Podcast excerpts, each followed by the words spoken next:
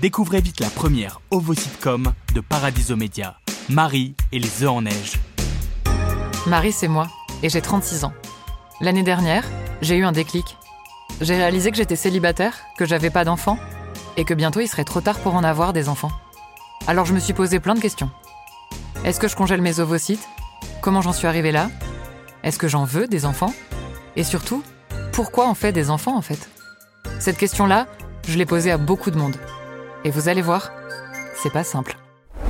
Marie et les œufs en neige, c'est une série en 6 épisodes à écouter dès maintenant dans le podcast Journal Intime. Deux pieds en France et un bout de mon cœur tourné vers l'Algérie. J'ai grandi tiraillé entre des codes et des repères culturels différents. Et comme sûrement beaucoup de descendants, je suis parfois cueilli par une grande mélancolie.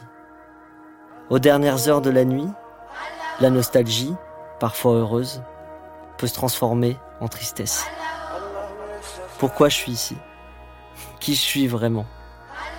J'avance avec mes questionnements comme sur une fine plaque de verre. Et enfin, pour clore cette EP, j'ai voulu rendre hommage à Sheb Asni, qui a vécu et a été assassiné dans le quartier Gambetta, à Alger, pendant la décennie noire.